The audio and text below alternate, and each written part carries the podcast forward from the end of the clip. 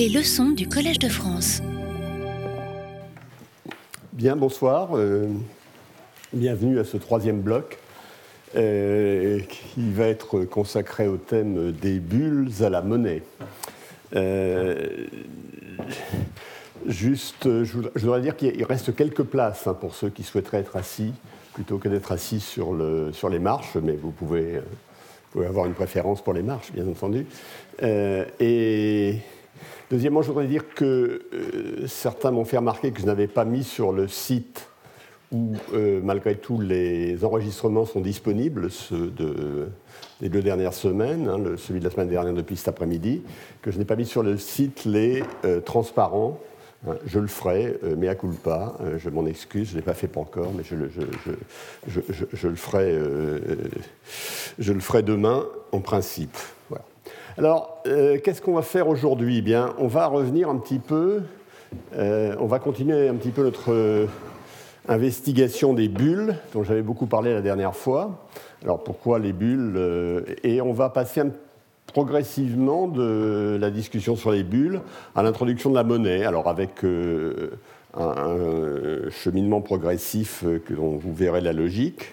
Euh, ce n'est pas le seul moyen, évidemment, d'introduire le, sujet très large de la monnaie, mais c'est celui que je vais prendre ici. Et donc d'abord, je vais vous rappeler brièvement ce que j'avais dit la fois dernière, euh, faire un petit résumé, en revenant d'ailleurs sur un des modèles que j'avais indiqué brièvement, sur lequel j'étais passé très rapidement. Hein. Et euh, le sous-titre de ce que je vais dire est ici, hein, c'est des hypothèses canoniques à une théorie éclectique des bulles temporaires. Donc, la dernière fois, nous étions plutôt canoniques, euh, donc orthodoxes. Cette fois, nous allons être plutôt éclectiques. Euh, alors, les, bulles, évidemment, c'est un sujet euh, qui est assez passionnant, et ne, serait-ce que parce qu'il nous fait rentrer dans l'histoire. Alors, il y a, des, thèmes bucoliques, les tulipes, les mers du Sud des thèmes bucoliques, on passe à des périodes un peu plus dures, comme 1929, ce qui ne veut pas dire que les bulles qu'il y avait derrière étaient bucoliques, bien sûr. Et puis on revient à des choses qui, sont ont un titre plutôt agréable, Internet, la bulle japonaise des années 90, qui n'était certainement pas du tout agréable pour les, pour les Japonais. Hein. Et puis euh, ce par quoi on avait commencé, c'est-à-dire les subprimes et euh, la bulle immobilière aux États-Unis, qui a été à l'origine de la euh, fameuse crise financière 2007-2008. Et j'avais indiqué qu'il y avait une grande variété de, bulles. Euh, il y avait des bulles euh, sur différents marchés. Une partie de ces bulles sont des bulles sur le marché boursier, d'autres sont des bulles sur le marché immobilier. Il y a des bulles qui sont sur le marché immobilier, sur le marché boursier, qui commencent par le marché immobilier, qui continuent par le marché boursier, vice-versa. Hein. Euh, et je n'ai pas parlé évidemment de bulles dans d'autres marchés comme les matières premières. J'avais aussi indiqué que dans les bulles, il y avait des bulles qui étaient sans conséquences macroéconomiques notables. La bulle Internet s'est effondrée euh, en 2000 sans que ça crée euh, euh, des problèmes majeurs pour les, équilibres économiques aux États-Unis et dans le reste du monde. Hein, ça n'a pas été du tout le cas, vous le savez, avec la bulle immobilière des subprimes. Alors pourquoi est-ce qu'on voudrait une théorie des bulles? Alors ce que j'avais essayé de discuter, c'est comment peut-on faire une théorie des bulles? Alors la, première objection, c'est que euh, il faudrait, c'est peut-être, c'est peut-être un petit peu imprudent de vouloir faire une théorie générale des bulles, alors que je, vous ai dit qu'il y avait des bulles immobilières, des bulles boursières, euh, et donc ça ne doit pas être tout à fait la même chose. Ça, c'est une objection tout à fait euh, recevable, hein. et en fait, je reviendrai dans la suite, en particulier début mai, sur la différence entre tous ces marchés, entre le marché boursier, le marché immobilier, etc. Donc il y a des choses qui, évidemment, sont spécifiques au marché qu'on étudie. Malgré tout, on peut se demander si on ne peut pas faire une théorie des bulles qui soit un peu transversale à chacun des marchés. C'est un petit peu ce que je voulais faire. Alors pourquoi une telle théorie? Eh bien, euh, tout simplement parce que tant qu'on ne comprendra pas comment fonctionnent les bulles, euh, on aura beaucoup de mal à les, éviter. Et euh, le moins qu'on puisse dire, c'est qu'on ne comprend pas parfaitement. Hein. Et malgré tous les efforts que j'ai faits et ceux que je vais continuer à faire, on va euh, rester à l'idée qu'on ne comprend pas parfaitement et qu'on n'a pas une, vraie théorie générale des bulles. Mais naturellement, une bulle, c'est un gonflement non justifié d'un prix d'un actif. Alors qu'est-ce qui est non justifié? Première question. Et tant qu'on ne saura pas, ne sera pas capable de, faire un diagnostic très clair là-dessus, on aura du mal à faire de la régulation. Donc voilà l'arrière-plan très général à ma réflexion. Euh, si je reviens donc sur ce point, euh, j'avais d'abord essayé de regarder les bulles en adoptant, je dirais, les hypothèses standards, les hypothèses canoniques des modèles économiques. Euh, et ces hypothèses canoniques, il y en a, il y en a trois. Hein. C'est que on fait l'hypothèse que les agents sont rationnels en un certain sens. Ils poursuivent des buts qui sont qui sont euh, explicitables et qui ne sont pas euh, complètement euh, insaisissables. Deuxièmement, alors la deuxième hypothèse est moins claire, hein, c'est que les agents étaient capables de faire un traitement statistique, je dirais correct, enfin pas trop incorrect de l'information. Alors là, on peut aller, j'avais indiqué, on peut aller assez loin. Hein. On, peut, vouloir dire que euh, dans le monde dans lequel on est, il y a des a priori communs qui sont connus et que, les gens sont capables de faire leurs calculs à partir de ces a priori communs et des informations spécifiques, des signaux spécifiques qu'ils reçoivent. Donc d'apprécier la, qualité relative de leur information euh, et de comparer, d'avoir une petite idée du fait qu'elle est meilleure que celle des autres ou moins bonne que celle des autres, etc. Ça, ça, on peut aller plus ou moins loin. Et troisièmement, hypothèse importante, ils avaient des anticipations rationnelles. C'est-à-dire qu'ils avaient une vision de l'avenir qui n'était pas systématiquement distordue. Alors, ces trois hypothèses, ce sont des hypothèses que j'appelle canoniques parce qu'on les retrouve dans la plupart des, modèles standards de la théorie économique. Hein. Il y a euh, beaucoup de secteurs où elles semblent fonctionner relativement bien, c'est-à-dire de donner une image du monde euh, du monde économique, bien sûr, qui, euh, est relativement pertinente. Euh, est-ce que c'est le cas pour les bulles? C'est une question qui est, posée. Deuxièmement, j'avais donc essayé de faire une petite classification des bulles. Hein. J'avais dit d'abord il y a des bulles stochastiques. Alors des bulles stochastiques, c'est des bulles dont le gonflement est aléatoire. Euh, éventuellement le dégonflement, donc c'est des bulles qui peuvent éclater avec une certaine probabilité, ou s'accroître avec une autre probabilité, donc c'est des bulles stochastiques. Et il y a des bulles déterministes. Une bulle déterministe, c'est simplement une bulle dont la valeur croîtrait, euh, dans nos modèles en tout cas, et euh, dans le monde réel, si ça existait, comme le taux d'intérêt sans risque c'est quelque chose que vous acceptez de tenir, puisque ça, vous donne comme, rendement le taux d'intérêt sans risque, donc c'est un bon actif. Et comme, elle est déterministe, elle est sans risque, donc euh, il faut bien prendre le taux d'intérêt sans risque. Voilà. Euh, j'avais fait la distinction entre des bulles temporaires et des bulles durables.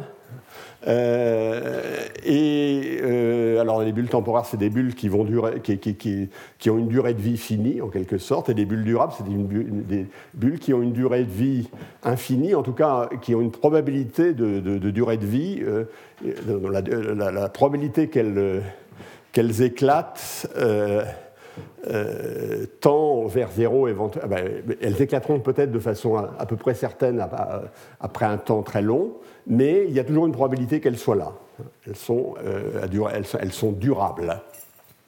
Alors qu'est-ce qu'on avait conclu? Hypothèse, Alors je dis bien hypothèse canonique et je prends ces, considérations. Mais on avait conclu que la première chose, c'est qu'il n'y avait pas de bulle dans le cadre de mes hypothèses qui avait un support temporel compact, c'est-à-dire dont on savait que la bulle euh, aurait éclaté dans 25 ans.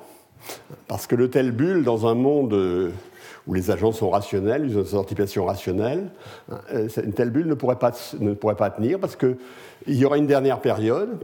Donc on saurait que dans 24 ans, euh, la bulle éclaterait l'année d'après, donc plus personne ne voudra la détenir, et on sait que plus personne ne voudra la détenir, et par induction vers l'arrière, la bulle ne pourrait pas tenir. Alors évidemment, il y a toute une série d'hypothèses derrière, mais euh, l'idée, c'est qu'une telle bulle ne pourrait pas être connaissance commune. Hein, non seulement ça ne pourrait pas être un équilibre, mais beaucoup plus fort, elle ne pourrait pas être connaissance commune. Euh, enfin, pardon, cette bulle est tuée non seulement par la condition de l'équilibre, mais par la condition qu'il euh, y a connaissance commune de la rationalité dans le système. Deuxièmement, en ce qui concerne les modèles à horizon infini, hein, des bulles durables, c'est des, bulles qui durent jusqu'à l'infini, c'est-à-dire qui, dans un modèle dont l'horizon sera infini, euh, durerait tout le temps, hein, serait durable. Et la, première conclusion qu'on a eue, c'est soit il y a une bulle durable, où il n'y a pas de bulle du tout. Les bulles, elles sont durables ou elles n'existent pas. Et on avait vu que les conditions sur lesquelles on obtenait des bulles durables étaient assez peu plausibles. J'y reviendrai, hein, c'est ce qu'on trouvait dans le modèle à génération, et qu'on appelait, cette bulle durable, on l'appelait la monnaie. Donc on fera une transition tout à l'heure.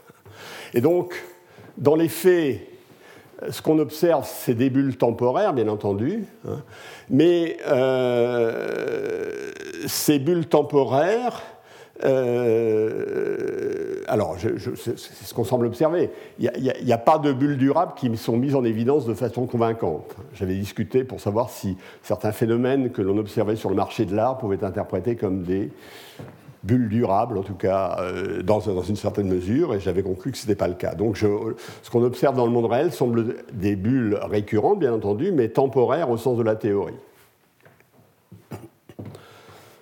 Et en particulier, les bulles, euh, les bulles durables stochastiques au sens de la théorie ne semblent pas avoir de contrepartie dans le monde réel. Alors vous allez me dire, la conclusion était assez négative. Hein. Sous les hypothèses standards et canoniques, la bulle est un otni, c'est-à-dire un objet théorique non identifié. Euh, mais évidemment, euh, ça nous laisse de l'espoir. C'est que si on abandonne ces hypothèses canoniques, on a beaucoup de pistes pour essayer de comprendre les bulles. Et alors, c'est peut-être pas gênant parce que de même qu'on a vu qu'il y avait beaucoup de types de bulles, si on avait trouvé une bulle canonique dans nos modèles, euh, ben, on aurait conclu que toutes les bulles étaient, étaient semblables. On n'a pas l'impression que c'est ce sentiment. Et j'avais évoqué la phrase de Tolstoï hein, toutes les familles heureuses se ressemblent. Hein. chaque famille malheureuse est malheureuse à sa manière. Hein. Donc, euh, tous les mondes qui auraient une bulle du modèle canonique euh, toutes les bulles du modèle canonique se, ressembleraient, mais comme elles n'existent pas, par contre, toutes les bulles réelles ne se ressemblent pas. Il doit y en avoir donc autant qu'il y a de, formes de familles malheureuses. Donc le fait d'être une bulle est, euh, un épisode malheureux de, l'économie. Euh, c'est juste une boutade qui vaut ce qu'elle vaut. Donc, quelles sont les pistes? Alors, les pistes, ça consiste à mêler sortir du modèle canonique, alors qu'est-ce qu'on va faire? Ben, on, va, mettre une certaine irrationalité des agents. On va introduire l'idée que l'information n'est pas convenablement traitée au sens de la théorie statistique. Et on va introduire l'idée qu'il n'y a pas anticipation rationnelle. Et euh, la première histoire que je vous avais donnée, que je vais reprendre ici, c'était l'idée de la bulle comme patate chaude. Dans mon argument, il y avait l'idée la bulle ne peut pas naître parce que on sait qu'il y aura, euh, juste avant la fin, où elle va éclater, on est, si on est sûr qu'elle a une durée finie. La période d'avant, personne n'en voudra, et la période d'avant, personne n'en voudra, sachant que personne n'en voudra la d'avant-dernière période. naturellement, il y, a, il, y a, une faille à ce raisonnement. Il se peut certainement que, se peut que l'on croit qu'on n'est pas le dernier. C'est-à-dire qu'on accepte la bulle comme patate chaude, mais en espérant pouvoir la refiler aux voisins. Même s'il y a une, fin du monde, cette fin du monde euh, euh, n'est pas pour nous, du moins on, espère que, que, ce n'est pas pour nous, qu'on pourra repasser la bulle. C'est le modèle que je vous avais présenté hein, et, sur lequel je vais revenir, parce que c'est une histoire qui, laquelle j'étais venu un peu rapidement la fois dernière. Il y avait une deuxième histoire, hein, et sur laquelle je vais revenir aussi pour, faire le résumé, hein, qui est ce que qu'on avait appelé l'effet Soros, qui est que un spéculateur qui a de l'information privilégiés, hein, ou des spéculateurs qui ont une information privilégiée, peuvent, en jouant sur l'irrationalité, entre guillemets, d'un certain nombre d'agents sur le marché, hein, euh, euh, faire des profits euh, et créer quelque chose qui est une bulle et une bulle profitable pour le spéculateur. Donc c'est les deux idées. Alors je reviens sur la première idée, l'idée de la bulle comme patate chaude. Alors l'histoire que j'avais racontée est une histoire qui n'a absolument rien de réaliste, mais qui essaie de capturer cette idée euh, et montrer que, on peut faire un, on peut décrire une histoire qui se tient logiquement dans laquelle ceci se produit. Alors l'histoire, c'est que vous avez un actif, sa valeur fondamentale était zéro. Et l'agent 1, qui est par exemple l'un d'entre vous, vous pouvez vous prendre pour l'agent 1, euh, euh, né au temps t égale 0 avec cet actif. Et il va disparaître à un temps t1 aléatoire entre 0 et 1. Alors ne, le prenez pas mal, n'ayez pas trop de crainte. Ce qui disparaît, ça veut simplement dire qu'à un moment entre 0 et 1, euh, vous allez avoir besoin de vous débarrasser de cet actif. Et vous le saurez juste avant, et vous, à ce moment-là, vous essaierez de vous en débarrasser, et euh, vous n'aurez plus l'actif. Voilà. Donc il y a un moment où vous aurez besoin de vous débarrasser de cet actif entre 0 et 1, et ça, c'est un phénomène avec une densité de probabilité uniforme hein, entre 0 et 1. Tous les instants sont également probables entre, entre 0 et 1. Et puis maintenant, il y a deux autres agents. Hein. Euh, l'agent 2, alors l'agent 2, c'est celui auquel l'agent 1, qui aura besoin de de, vendre son actif, celui vers lequel il se tournera.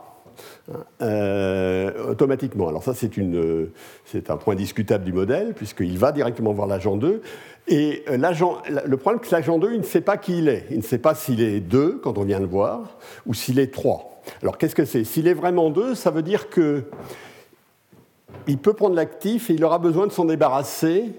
Donc s'il reçoit un certain moment, il reste un, moment avant 1, il va avoir besoin de se débarrasser de l'actif au tiers du temps entre maintenant où on lui propose, et euh, la période 1. Donc il, sera, il, va, il va le détenir un tiers de 1 moins T1.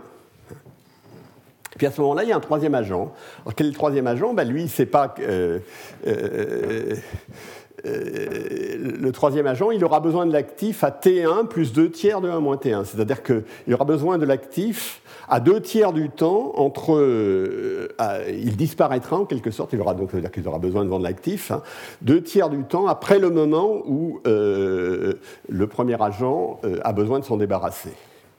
Mais le problème des agents, quand vous êtes, si vous êtes deux ou trois, vous ne savez pas. Vous ne savez pas si vous êtes deux ou si vous êtes trois. Hein, et la probabilité ex est 1,5. Donc, quand, euh, on viendra, quand l'agent 1 viendra me proposer l'actif, je ne saurai pas euh, si euh, je vais, ma durée de vie est un tiers du temps restant ou ma durée de vie est deux tiers du temps restant.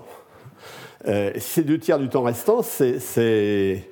Et, donc, moi, je ne sais pas. Alors, le problème, c'est que dans ce monde tel que je viens de décrire, hein, les agents qui sont des statisticiens convenables, pas pas nécessairement des superstars, comprennent deux choses, hein, et, ceci est connaissance commune, c'est-à-dire chacun sait que l'autre le sait, chacun sait que chacun le sait, etc. C'est que toute proposition venant avant t égale un tiers vient de 1. Pourquoi? Ben Parce que vous l'avez vu ici, hein, euh, moi je ne peux avoir une proposition euh, que euh, si, j'ai une proposition qui vient avant un tiers, euh, eh bien, elle vient nécessairement de, l'agent 1, puisque, euh, euh, je, puisque j'ai donné l'histoire qu'elle vient de faire. Alors maintenant, toute proposition qui vient après, puisque, puisque avant un tiers, pardon, puisque avant un tiers, l'agent 2 ne peut pas avoir l'actif.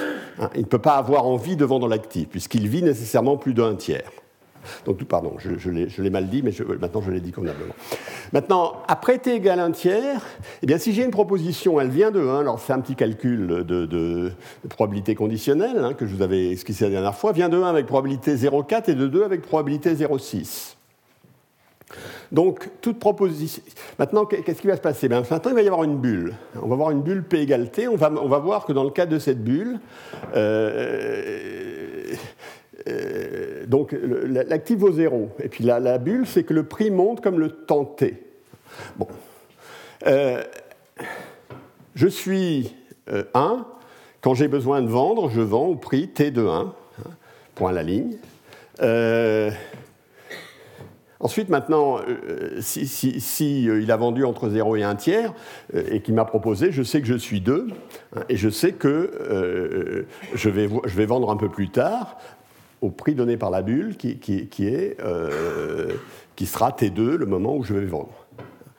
Et euh, maintenant, si je ne sais pas euh, si j'ai reçu la proposition après un tiers, je ne sais pas si je suis 2 ou si je suis 3, mais deux choses l'une, hein, ou je suis 2 et dans ce cas je revendrai un prix plus élevé puisqu'il y a une bulle, hein, ou je suis 3 et dans ce cas ben, je ne pourrai pas la revendre.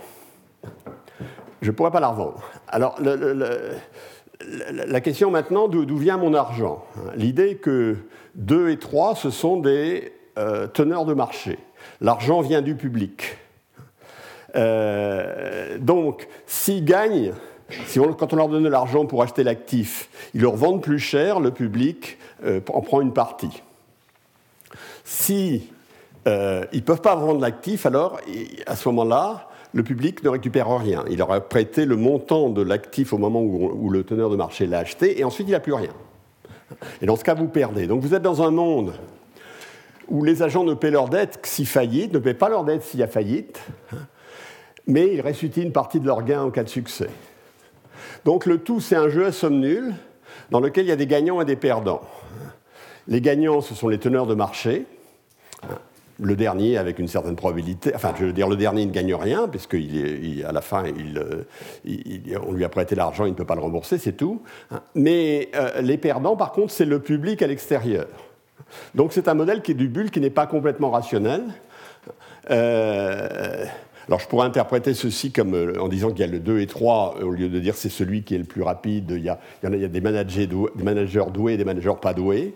On pourrait, faire varier un peu l'histoire. Donc voilà, voilà un petit peu l'histoire telle qu'elle peut se passer. Je l'ai remise ici, hein, euh, sous l'hypothèse que moi j'ai besoin de, de vendre l'actif à 0,1, c'est-à-dire avant un tiers. Hein. Donc je sors du marché, je vends au prix P égale 0,1. Maintenant, je vends donc à 2. 2, il va vivre un tiers du temps restant entre 0,1 et 1, donc un tiers de 0,9, c'est-à-dire qu'il va vivre un tiers. Donc à 0,4, il aura besoin de vendre l'actif, il va le vendre à P égale 0,4. Et ensuite, qu'est-ce qui va se passer? Il n'y a plus que 3 sur le marché. Mais 3 euh, va euh, réaliser que euh, à 0,6 va réaliser qu'il n'est pas 2. Euh, pourquoi? Parce que euh, Mais quoi qu'il arrive, il va le réaliser à, 0,6, puisque 0,6 est en fait euh, 2 tiers de 1 moins 0,1, c'est-à-dire de 0,9. Hein, ça lui fait 2 euh, tiers de 0,9, ça fait. Non, il va avoir besoin de, se débarrasser à 0,6, mais euh, il va réaliser à 0,6 qu'il n'est pas 2, et il va. Euh, à 0,7, il sera obligé de vendre et il va perdre tout son argent. Voilà. Je me suis un peu. J'ai un peu cafouillé là-dessus, mais vous voyez à peu près l'histoire.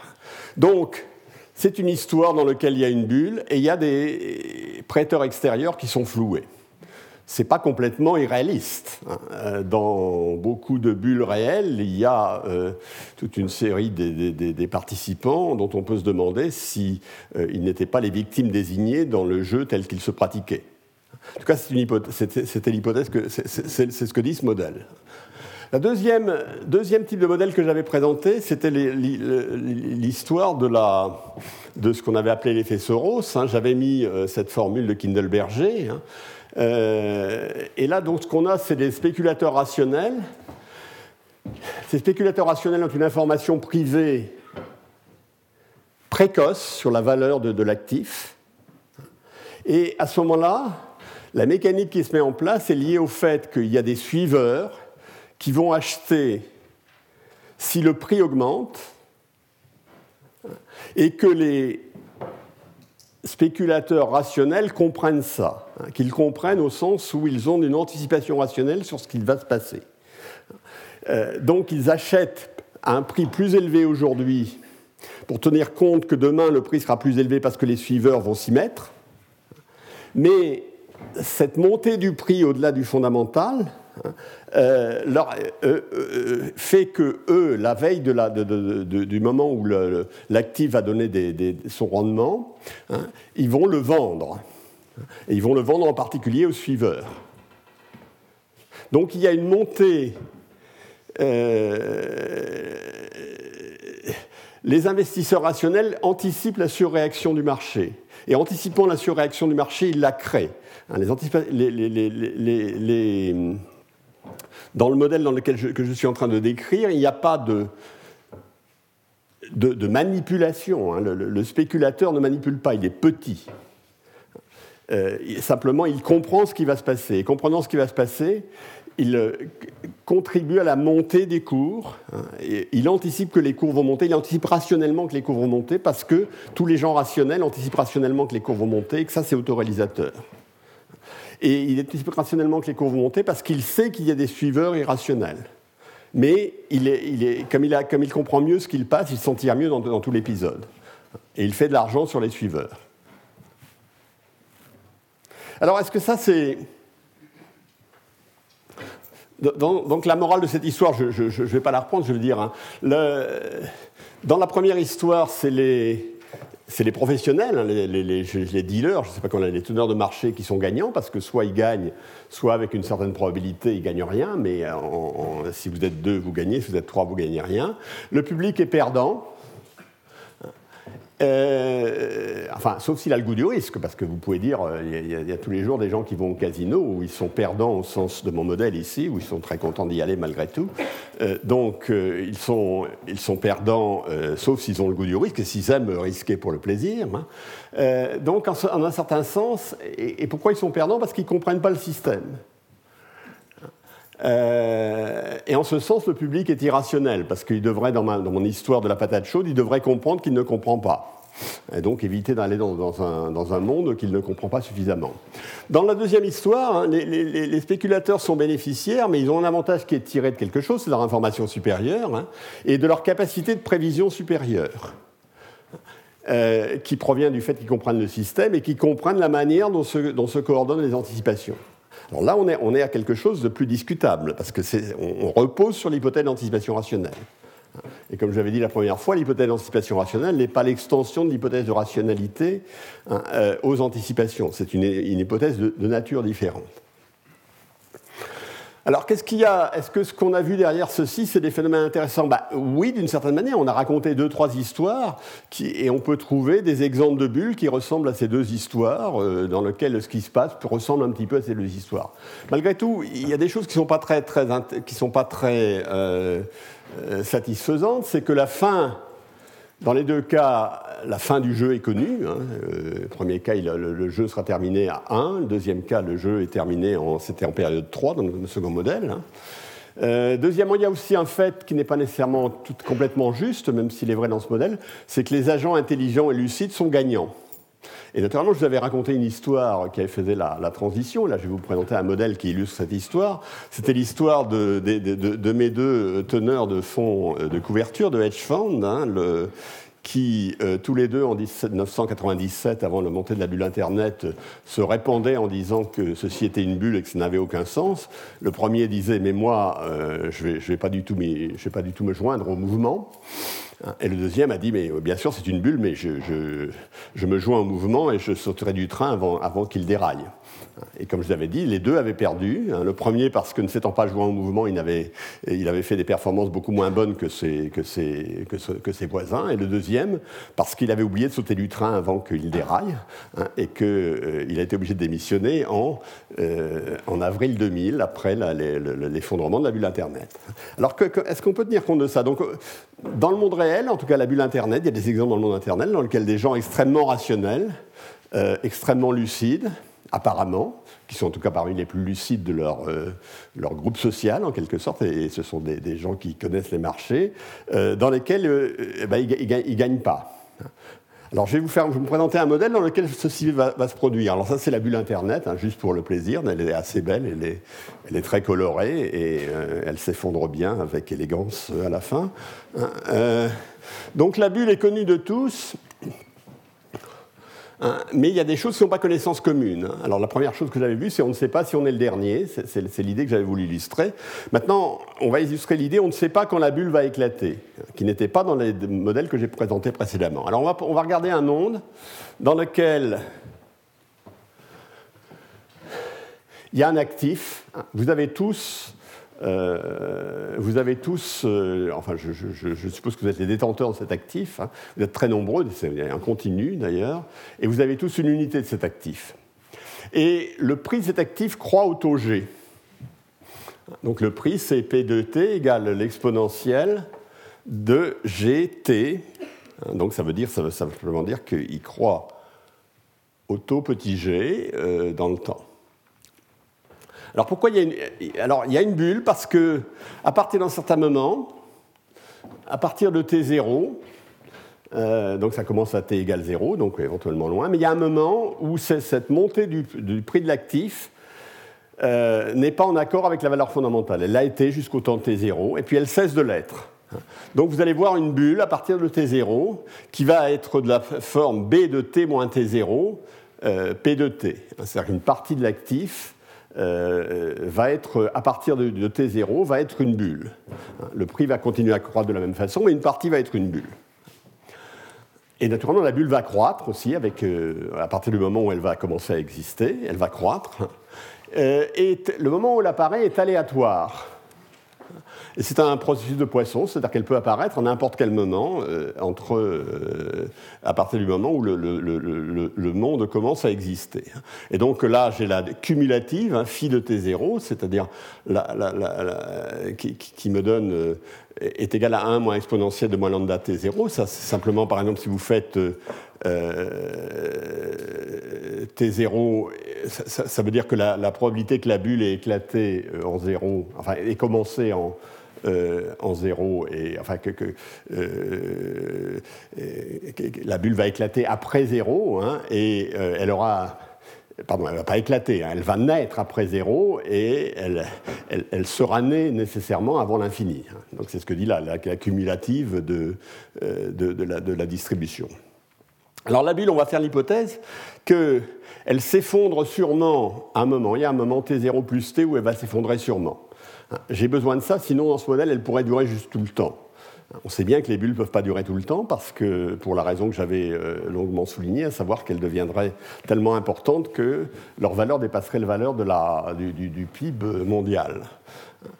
Alors là, elle va s'effondrer si la pression cumulative de vente, que j'appelle kappa, qui est un nombre euh, plus petit que 1, Hein, euh, euh, enfin, si la pression cumulative de bande dépasse kappa, c'est-à-dire si, mettons kappa c'est 1,5, hein, ça veut dire si la moitié d'entre vous euh, a vendu, alors la bulle s'effondre.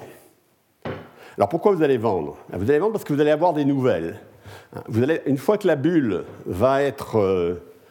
une fois que la bulle va, va naître, il va les, agents dans l'économie vont recevoir des signaux progressivement, hein, tout le monde va recevoir un signal finalement, euh, mais avec une certaine densité de probabilité. Alors je, vais le voir sur le... Allez, là on le voit très bien là-dessus, hein. vous avez le prix de l'actif, ici P de T, donc il croît comme exponentielle G de T. À partir de T0, vous voyez que le vrai prix, le prix du fondamental, ce serait ici. Donc il y a une bulle qui a la différence entre le fondamental et ceci à partir de T0. Et à partir de T0, vous avez ici la densité de probabilité avec laquelle les agents sont informés. Hein. C'est-à-dire à T0 plus état, où état est par exemple 15 jours, hein, à T0 plus état ou 6 mois, j'en sais rien, tout le monde sera informé. Et tout le monde est informé progressivement, mais pas au même moment.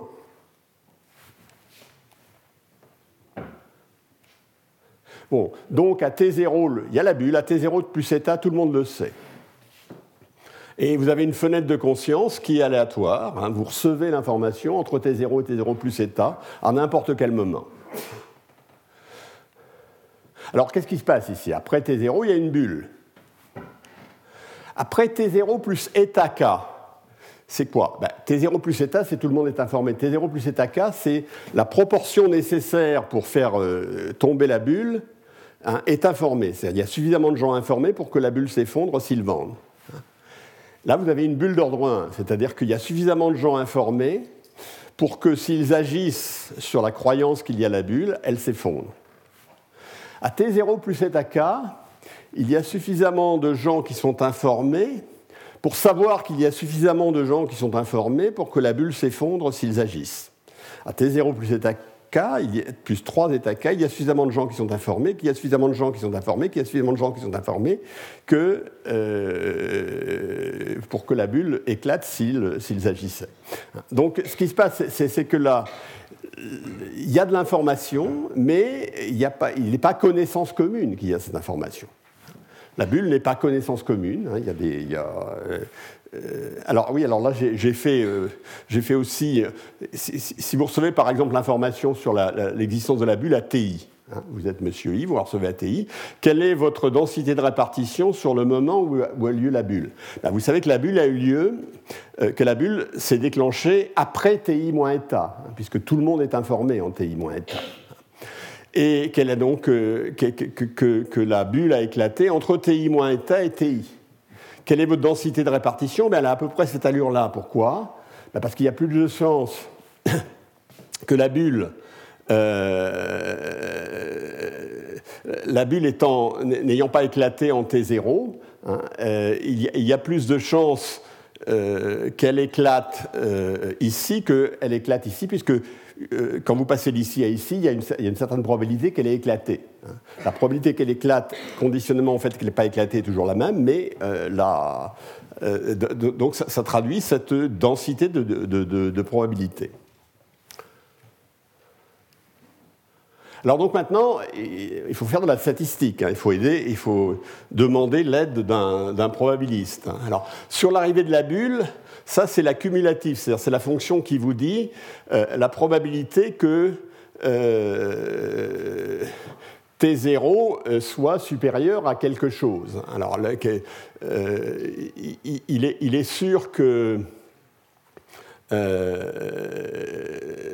si vous prenez, si, vous faites pour, euh, si, vous êtes en TI et que vous prenez euh, TI moins T0, c'est-à-dire T0 égale TI moins état, hein, c'est un moment où vous êtes sûr que la bulle n'a pas éclaté, puisque c'était un TI moins état, donc vous êtes certain qu'elle est là. Si vous regardez la formule, ça vous donne exponentielle lambda état moins exponentielle lambda état, donc c'est là probabilité qu'elle ait éclaté en euh, T0 moins, euh, pardon, en TI moins état, euh, ou la probabilité qu'elle n'ait pas éclaté en TI moins état est égale à 1. Et, par contre, si vous faites évidemment T, 0 égale TI, ben vous êtes sûr que là, vous avez TI moins T0, ça fait 0. Hein, et ça, donc, la probabilité qu'elle n'ait pas éclaté à ce moment-là est aussi égale, qu'elle ait éclaté à ce moment-là, soit, pardon, euh, qu'elle ait éclaté à ce moment-là est égale à 1. Quand vous avez suivi l'information, c'est sûr qu'elle a éclaté. Donc c'est simplement la bonne formule statistique hein, qui correspond, pardon, qui correspond à ma, densité de distribution qui est ici. Hein. tout ça, c'est cohérent. C'est un peu technique. Alors maintenant, comment vont raisonner les gens?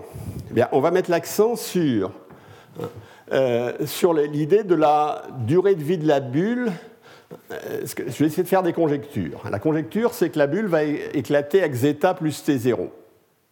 Et donc, moi, si je la reçois, hein, donc à T0, la bulle s'est déclenchée, à T0 plus zeta, elle va éclater. C'est ma conjecture. Et je reçois un signal à TI. Quelle évaluation probabiliste de la durée de la bulle de la durée de vie de la bulle je peux avoir eh bien, Je pense qu'elle va durer ρ. Mais ρ est une variable aléatoire. Euh, et donc ρ, c'est simplement zeta plus T0. Hein, donc T0 est ici, zeta plus T0, euh, moins TI le moment où j'ai reçu l'information. C'est la durée de la bulle à partir du moment où j'ai reçu l'information. Le problème, c'est que cette durée ρ, cette densité de probabilité ρ CTI, si je regarde mes formules précédentes, si je suis un, bon statisticien, ou j'aide, je, demande à un statisticien ce que je dois faire, hein, il va me donner là, euh, à nouveau la cumulative de ρ CTI, hein, qui est ici et euh, que, je ne vais pas recommander parce que chaque fois que j'essaie de commenter, comme je suis trop près des formules, j'ai tendance à, à cafouiller un petit peu. Alors, et à partir de cette densité de probabilité, on va calculer ce qu'on appelle le, taux de hasard, c'est-à-dire la probabilité que la bulle dure entre ρ et ρ plus dρ, sachant qu'elle n'a pas éclaté, hein. c'est-à-dire dρ de pi sur 1 moins pi, sachant qu'elle n'a pas éclaté jusqu'à maintenant, quelle est la probabilité qu'elle dure entre ρ et ρ plus dρ. C'est ça dont j'ai besoin pour faire mon calcul, pour savoir si je dois m'en aller à un moment donné. Et la formule qui est là est ici. Alors pourquoi j'ai fait tout ça? Ben, Parce que ça veut dire que si les agents, dans ce monde, si les agents ont une conjecture sur le temps que va durer la bulle, ils peuvent avoir des réactions compte tenu de cette conjecture. Ce qu'ils vont faire va tenir compte de cette conjecture. Tout ce que je vais faire dans ce monde pour savoir si je dois vendre, ça dépend de la conjecture que je fais sur le temps que va durer la bulle. J'ai un pari à faire sur le temps que va durer la bulle. Donc ce qu'on va voir maintenant, c'est un équilibre, c'est-à-dire dans lequel les agents font des conjectures sur le temps que va durer la bulle et que ces conjectures sont des conjectures exactes. Alors ce qu'on va faire, c'est ce qu'on appelle un équilibre avec stratégie gâchette. Stratégie gâchette, ça veut dire, qu'est-ce que j'ai comme... Je suis dans cette bulle, j'ai reçu le signal, tous les autres ont reçu le signal, je suis comme les autres, etc. Je... Et, comment je vais, prendre ma stratégie? Bien, Je vais dire, je vais attendre un certain temps. je vais faire comme monsieur, euh, le monsieur du hedge fund de tout à l'heure. Hein, il dit ben, je, vais sortir au bout d'un certain temps. Donc je vais dire je vais attendre un certain temps. Euh, et, j'appelle ça une stratégie gâchette. C'est-à-dire que je me donne ce de stratégie, ben, je pars au bout d'un certain temps. Et maintenant, comment je vais déterminer stratégie gâchette? Ben, Je suppose que les autres ont la même stratégie, c'est-à-dire qu'ils attendent un certain temps. C'est leur temps d'attendre après TI. Eh bien, si les autres suivent la stratégie gâchette G', ma meilleure réponse, c'est d'attendre H de G'. C'est-à-dire, s'ils partent très rapidement, il faut que je parte très rapidement. S'ils partent très lentement, il faut que je parte très lentement, puisque la bulle ne va pas s'effondrer tout de suite. Hein. Euh, donc, ça dépend de ce qu'ils font. Et l'équilibre, c'est simplement une stratégie telle que, sachant que les autres attendent G étoile, mon intérêt est d'attendre G étoile. C'est-à-dire, dans ce monde à l'équilibre, hein, qui est l'équilibre de Nash, euh, les gens vont attendre pendant un certain temps, sachant que les autres attendent pendant un certain temps, c'est-à-dire en comprenant ce que font les autres. Et ça, c'est l'équilibre du système. Il faut bien voir que cet équilibre, cet équilibre avec éclatement de la bulle, c'est un équilibre dans lequel il y aura des gens qui vont s'en sortir et des gens qui seront floués. Si vous avez reçu le signal très tard, dans, la, bulle aura éclaté lorsque vous aurez décidé de vous en aller. Si vous l'avez reçu très tôt, ben vous allez vous en sortir. Mais c'est votre stratégie optimale. Quand vous êtes dans votre bulle, et c'est ce que dit le modèle, ce que dit l'équilibre de ce modèle. Quand vous êtes dans votre bulle, vous n'avez pas intérêt à en sortir euh, dès que vous apprenez que vous êtes dans la bulle. Vous avez intérêt à en sortir de façon intelligente, comme le disait notre, notre ami du, hedge fund de tout à l'heure. Et la façon intelligente, ben, c'est essayer de comprendre ce que font les autres. Essayant de comprendre ce que font les autres, alors à l'équilibre de ce modèle, ils, arrivent à le comprendre ce que font les autres, eh bien, euh, on, euh, on agit au mieux. Et donc, euh, voilà l'équilibre. Alors, ça s'appelle, ça c'est ce que j'ai mis l'accent sur l'équilibre de type 2, c'est-à-dire la bulle éclate après attaque. Elle éclate parce qu'à un moment, il y a, la pression spéculative est supérieure à kappa, c'est-à-dire kappa par, la proportion kappa des gens euh, s'est retirée. Hein.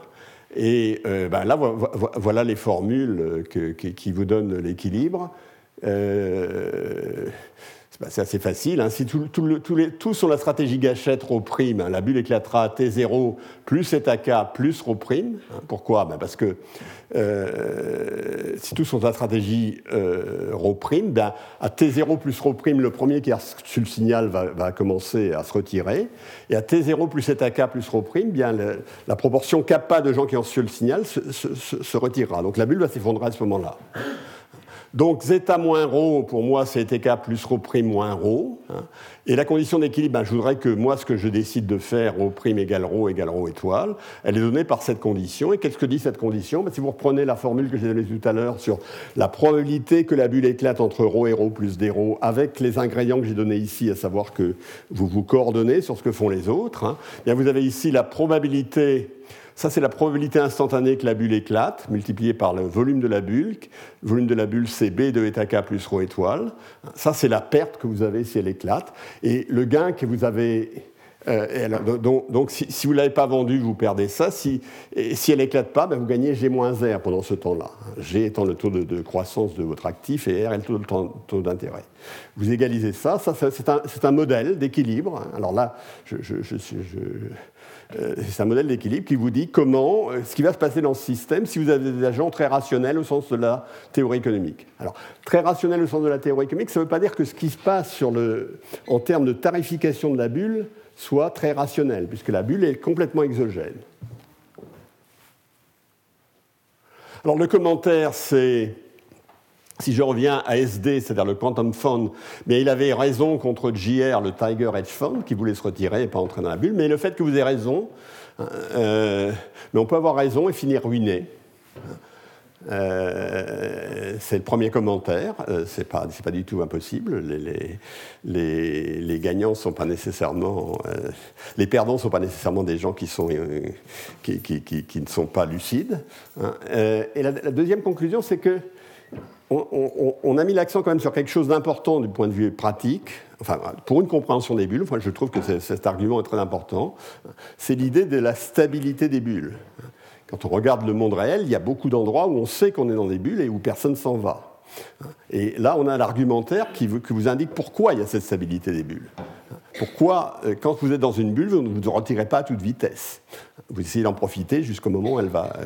Il y, a des choses à gagner quand vous êtes dans une bulle. Et donc les bulles ne sont pas du tout des choses complètement fragiles, hein, où il suffit que quelqu'un dise qu'il y a une bulle pour que ça s'effondre immédiatement. Alors évidemment, si j'avais une annonce crédible, connaissance commune, que c'est une bulle, euh, et si chacun savait que chacun a reçu cette annonce crédible, alors elle s'effondrerait immédiatement. Voilà. Alors, oui, alors là, je vous avais dit au début de la, euh, au début de ce, la première séance, qu'il y aurait des montées et des descentes selon les séances. Hein. Alors, je voulais, c'était métaphorique, bien entendu. Les montées, ça veut dire c'est quand il y a des équations et que ça devient un peu conceptuellement plus difficile. Hein, les descentes, c'est quand je raconte des histoires. Là, je suis désolé, je m'excuse, mais il y a eu beaucoup de montées. Euh, j'essaierai de faire des descentes la prochaine fois où je parlerai. Euh, il y aura plus de descentes la fois prochaine. Alors, euh, pour, pour terminer, je vais passer à la monnaie. Alors la monnaie, pourquoi, pourquoi je vais faire la monnaie? Alors je, vais raconter les histoires cette fois D'abord, je reviens à bulle et monnaie. Hein. Ce qu'on avait vu, c'est que dans le modèle à génération imbriquée de Halley Samuelson, euh, on avait raconté une histoire. Il y a des vieux et des jeunes. Hein. Les vieux, euh, les jeunes ont beaucoup de, ressources quand ils sont jeunes et rien quand ils sont vieux. Hein. et euh, ça se poursuit comme ça jusqu'à la fin des temps. Alors dans cette économie-là, il n'y a rien à faire. Euh, dans l'absolu, si on regarde les transactions qui peuvent être faites, puisque à la première génération, les vieux qui n'ont rien ne peuvent rien donner aux jeunes, hein, et donc les jeunes peuvent, euh, et les jeunes pourront rien donner quand ils seront devenus vieux aux jeunes de la précédente génération, donc il ne se passe rien. Alors on avait vu qu'il y avait un miracle dans ce monde, hein, c'est si on créait une bulle, une bulle, c'était quelque chose qui n'a pas de valeur fondamentale, c'est exactement une bulle, hein, mais qui restait constante et qu'on donnait aux vieux de la première génération, aux, vieux quand le monde commençait, eh bien tout s'améliorait parce que les jeunes de la première génération achetaient cette bulle et la gardaient, et les jeunes de la deuxième génération achetaient cette bulle pour la donner euh, pour la donner aux jeunes de la troisième génération lorsque eux-mêmes seraient vieux, etc.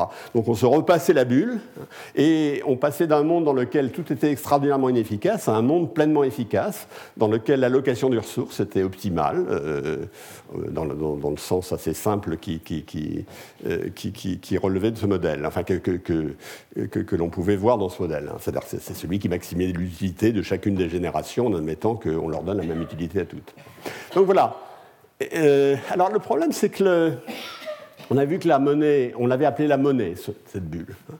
Euh, elle avait un prix constant dans le temps égal 1, hein, donc la monnaie, c'était une bulle à valeur positive constante.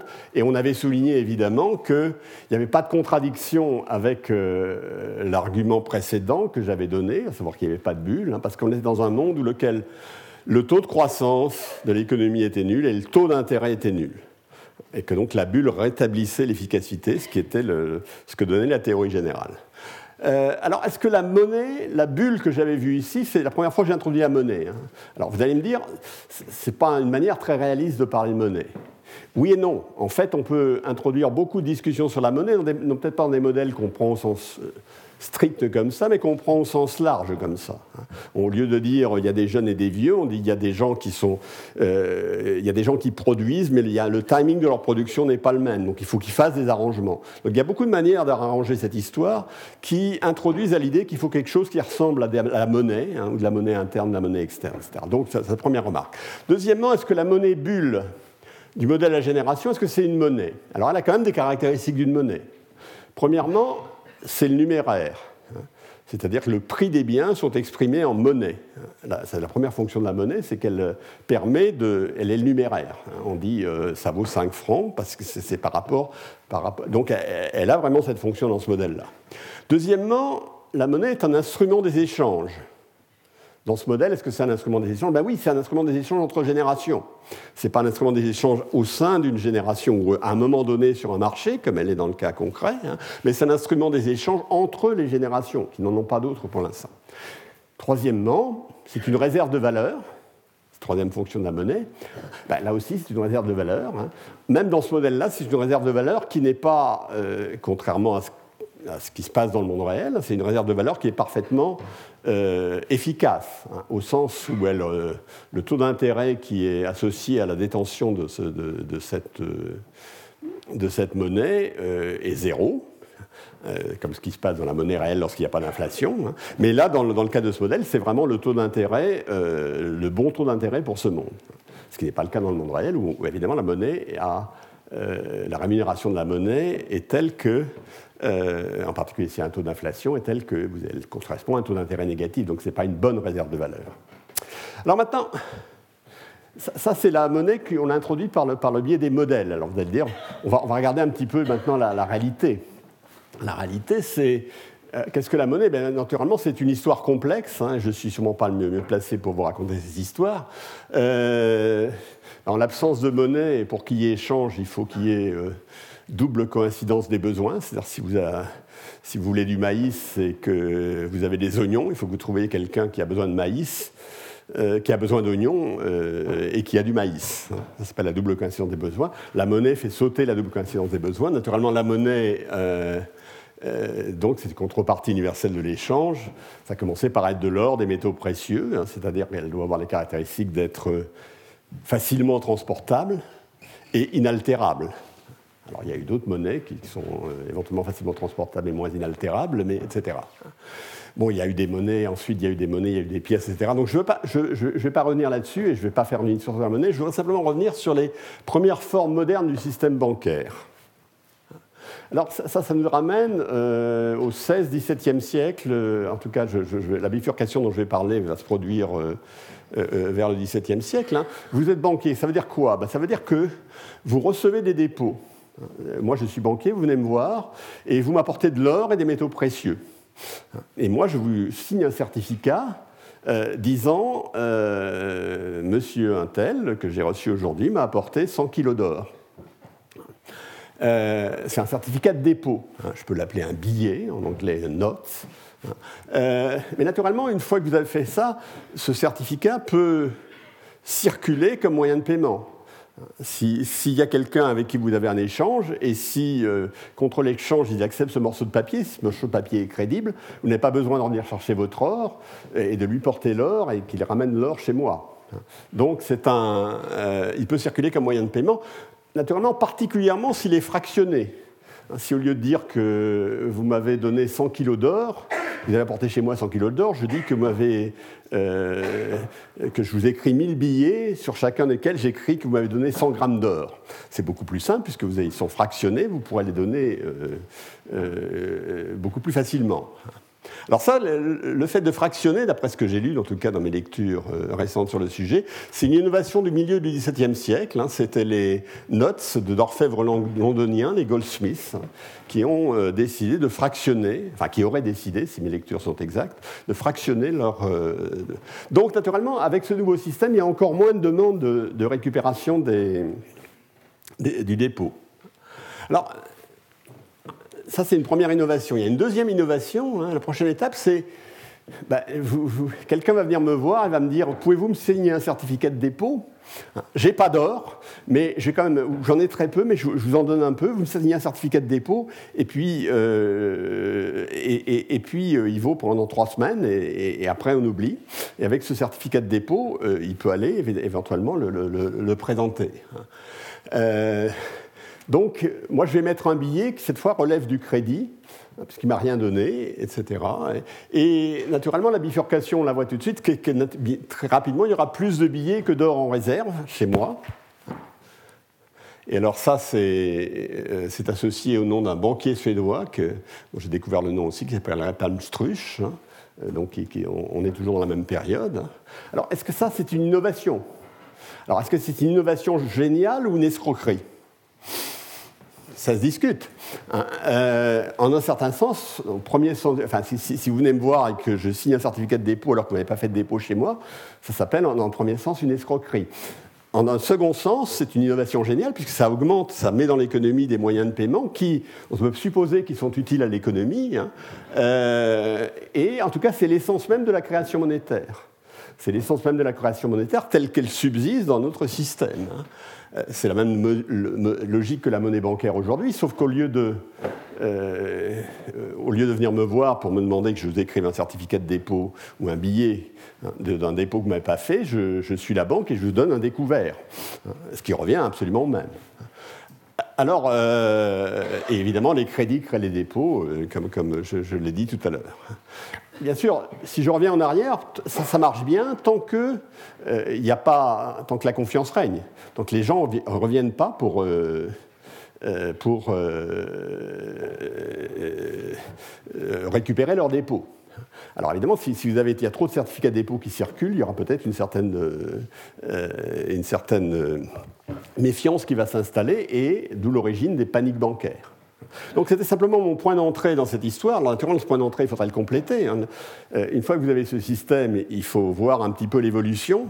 Hein, et il faut voir, euh, va avec ce système, naturellement, cette évolution, elle ne se fait pas indépendamment de l'État. je vous ai raconté une histoire dans laquelle il n'y a pas d'État, mais pensez que la, que la monnaie existe sans État ou qu'il n'y a pas de relation étroite entre ce qui se passe au niveau étatique et au niveau de la création monétaire, etc., c'est évidemment tout à fait inexact. Je ne vais pas raconter l'histoire de l'apparition des banques centrales, hein, qui à la fois jouent un rôle pour gérer pour, réguler le système et euh, sur la modification du rôle des banques centrales, sur la dématérialisation de la monnaie, etc. Ça, c'est une histoire ultérieure que je vous raconterai peut-être plus tard. Mais euh, voilà, il y a deux points d'entrée complètement différents et je me vais m'arrêter là. Hein. Le, modèle à génération, vous avez la monnaie bulle, et puis euh, ben, l'histoire économique réelle dans laquelle vous avez, vous avez la monnaie billet, monnaie certificat de dépôt, et euh, je crois que je vais m'arrêter maintenant pour laisser le temps à Michel Aguilletta de se mettre en place. Il est 29, on reprend un 34 et je vous remercie. Retrouvez tous les contenus du Collège de France sur www.colège-2-france.fr.